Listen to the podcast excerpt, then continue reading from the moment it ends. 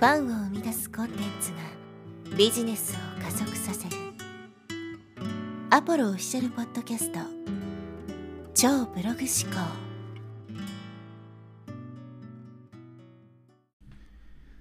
はい、えー、こんにちは、ポロです、えー今日はですね、2つの自我というテーマでお話していきたいと思います。この2つの自我ですけども、え1つはですね、見込み客の自我、そして2つ目は自分の自我です。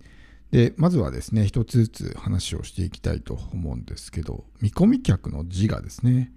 これちゃんとその自我っていうものを意識して、例えばリサーチとかね、えーマーケティングとか情報発信をしてますかっていうことなんですよ。まあ当たり前ですけど人間にはね、人それぞれ自我というものが存在するので、そこを理解していく必要があるわけですよね。で、よくありがちというか、ね、えーペルソナ設定ってあるじゃないですか。例えば山田太郎さん35歳、ね、妻1人、子1人、えー子供2歳、年収500万とかね、で東京都何々区に住んでいて、で、なんちゃらの仕事しててみたいな。で、そういうまあペルソナ設定をするわけですけど、それだけだとやっぱり十分じゃないんですね。っていうのはそこに自我が備わってないからですよ。で、この自我っていうのは、その対象物によって変わるんですね。例えばこの山田太郎さんっていう人がいて、ね、奥さんからするとこの山田太郎さんって旦那さんなわけですよ。で、子供からするとお父さんですね。で、自分の両親からすると子供とか。で、会社に行ったら例えば上司になることもあれば部下になることもあるわけですね。だから対象物によって自分の自我って変わるんですよ。まあ、自分のその肩書きみたいなものだと思うんですけど、が変わるんですね。だからどの自我にかけて訴え、対して訴えかけるんですかってとこが大事なわけですよ。だから、こう、子供に対する自我、ね、こう立派な親でありたいとか、子供に幸せになってほしいっていう自我に対して訴えかける場合だったら、やっぱ子供がね、良くなりますとか、子供が幸せになりますっていう発信をした方がね、この自我には刺さりますけど、じゃあ会社でね、良き上司として会社の業績を上げるようなね、人になりたいと思っている、そういう自我であれば、会社のその、え業績が上がりますみたいな、ねえ自分のパフォーマンスが上がって、上司からも評価されて、どんどんね、収入も増えていきますみたいな、まあ、そういう発信になると思うんですよ。だから、このペルソナ設定をしてもですね、どの自我にこう投げかけるのかっていうのが変わってくるんですね。その立ち位置によって。だから奥さんにとっての旦那さんみたいなだったら良い夫婦関係とかね、そういうことになるわけで、一人の人の人間っていうのは自我が一個じゃないんですね。複数の自我を持ってるわけですよ。対象物によって自分がどういう立場になるのか、自分のことをどう思っているのかっていうのは変わるわけです。だから、ペルソナ、このペルソナだから35歳山田太郎さん、ね、年収500万だから自我が1個っていうわけじゃないんですね。それを理解しないと、なんかその確一的なというかね、こういう人はこうなんだっていうふうになってしまうわけですけど、まあ、僕たちも含めね、そのそれぞれの場所とか環境によって自分がどういう人間なのかって変わると思うんですね。だからそこまでちゃんと理解して集客とか情報発信とかね、やってますかってことです。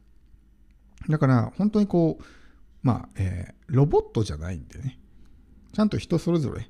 異なる自我を持って、複数の自我を持っていますよっていうのを理解しないといけない。で、今回自分が発信するときは、どこの自我に対して、ね、訴求しているのかってことも意識していく。そうすると、すごく情報発信が刺さるようになるんですね。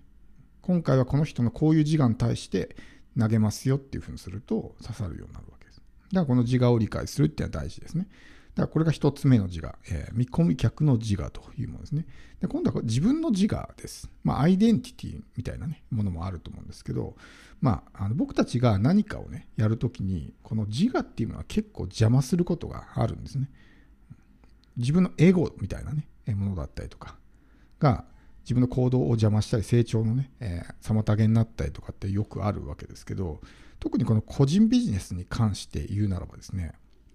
やっぱり自我を捨てた方がいいシチュエーションっていうのはいっぱいあるわけですよ。例えば YouTube をね、やりたいと思っているけども、なんかこう周りからどう見られるかね、わからないから怖いからできませんとかって、まあそういう人って結構いると思うんですよ。でもそれって自分の自我があるからですね。自分がこう思われたいとか、もしくはこう思われたくないみたいな、そういう自我が働くから YouTube やるのが怖いみたいなね。どう思われるかわかんないから怖いですっていうふうに、そういう恐怖が出てきてしまうわけです。でもこれを個人っていう、その自我っていうのを切り離して、会社として考えてみてください。自分が個人じゃなくて会社としてビジネスをやってる場合自分のその一切その自我とかっていうのを捨ててね会社としてやっている場合 YouTube やった方が例えば集客絶対うまくいくって分かってたら多分やると思うんですよ。自分がどう思われるかとかそんな気にしないと思うんですね。だからそういうのができない人っていうのは多分まだその個人レベルでしか考えてない。実際やってるのは個人規模のビジネスですけど会社として考えてないわけですね。会社として考えてそういう一切何ていうか自分の感情とか主観とかね個人的なものを入れないとした場合これをやった方がいいのかやらない方がいいのかっていうのは、ね、客観的に考えたら分かると思うんですよ。でもそこに余計なそういう自我が働いてどう思われるか気になるみたいなそういった感情が入ってきてしまうからなんか怖くてやりたくないなとかっていうねそういうのが働いてしまう。それによって一歩踏み出すことができなくなってしまうというわけですね。なのでこの自分の自我を捨てるっていうシチュエーションもたくさん必要になってくるわけですよ。今の YouTube のケースで言うと、まあ怖いってことですね。どう見られるか分かんないからやりたくないというケースもあると思うんですけど、また別の自我。例えば、こういうのは嫌いだからやらないとかね。もちろん向き不向きがあるから嫌いなこともやりましょうっていう意味ではないですけど単純にそういう自分の個人的なね感情でやらないっていう選択をするとチャンスを逃すこともあるわけですよ例えば人付き合いが苦手だからそういうコミュニケーションの場には出ていかないとかねうん、でもそこに行けば何かしらのね出会いとかチャンスとかがあるかもしれないけど嫌いだからやらないっていうふうにしてしまうとそれでチャンスが逃げてしまう。そういうチャンスをつかめなくなってしまう可能性もあるわけです。でこの嫌いだからやらないって完全にこう自我がね、えー、なんだろう関連してるかそういうふうになるわけじゃないですか。でまあブライアント・レーシーも言ってますけどビジネススキルっていうのは後天的にね学ぶことができる身につけることができるんで例えば自分が人付き合いが苦手だったとしてもそれってこうトレーニングによって磨いていくことができるんですよ。もちろんその才能の差があるんで、ね、その才能ある人に比べたらそこまでいくことはできなくても、やっぱり人並み以上ぐらいには努力で、ね、身につけることはできるんですよね。だから、こう嫌いだからやらないとかっていうふうにこう決めつけてやってしまうと、そういうこうじゃそこでトレーニングで磨いていくみたいな、そういうね、選択もしなくなると思うんです。で、僕たち個人起業家っていうのは、やるべきことがたくさんあるわけじゃないですか。全部自分でやらないといけないわけですよ。こういう社員がいたら、例えばそういう人付き合いが得意な人とか、営業が得意な人に、じゃあ代わりにやってねっていうことはできると思うんですけど、僕たちはそれができないわけだから、自分でやらないといけないわけですね。なった時に、いや、これ嫌いだからやらないとかね、苦手だからやらないって言ってたら、多分もうそれずっとやらないままだと思うんですよ。ね。なんかこう、ライティングが苦手だからライティングしませんとか、だったらいついつまでたってもライティングが上達しないですね。苦手でもやる。やっぱりある程度、こう、幅広くいろんなことができるようにならないと、個人ビジネスってうまくいかないので、そうなると嫌いだからやらないとか、苦手だからやらないっていうふうにして、それを全然こう、目を塞いでしまうといつまでたってもそれができるようにならないわけですね。お金があるのはいいですよ。外注して誰かにやってもらうとか、もしくは社員を雇って誰かにやってもらうってことはできる人はそこまでね、考えなくてもいいと思うんですが、そうじゃない場合ってやっぱり最低限自分でやらないといけないわけですよ。で、そこに変な自我が入って、嫌いだから苦手だからっていうので逃げてしまっていたらいつまでたってもできるようにならないということです。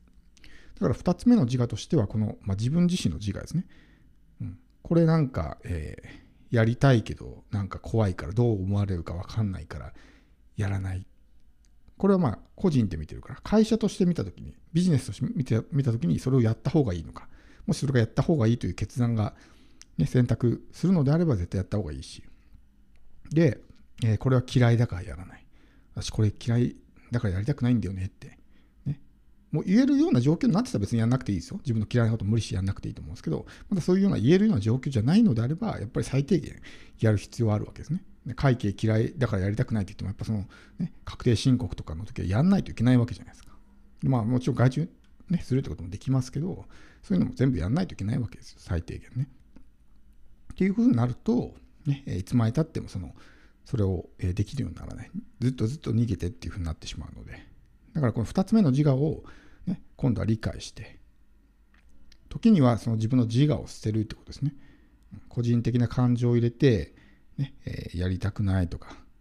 ていうものを選択をするのではなく、ねえー、やるっていうふうにね変えるためにはこの自我を切り離す必要があるわけです。自分のビジネスと自我を切り離す。何かコンテンツを作って売った時にね、低評価をつけられてへこんでしまうっていうのは、商品と自我が切り離されてないからですよ。商品を否定されたけど、それがあたかも自分自身が否定されたかのように思ってしまう。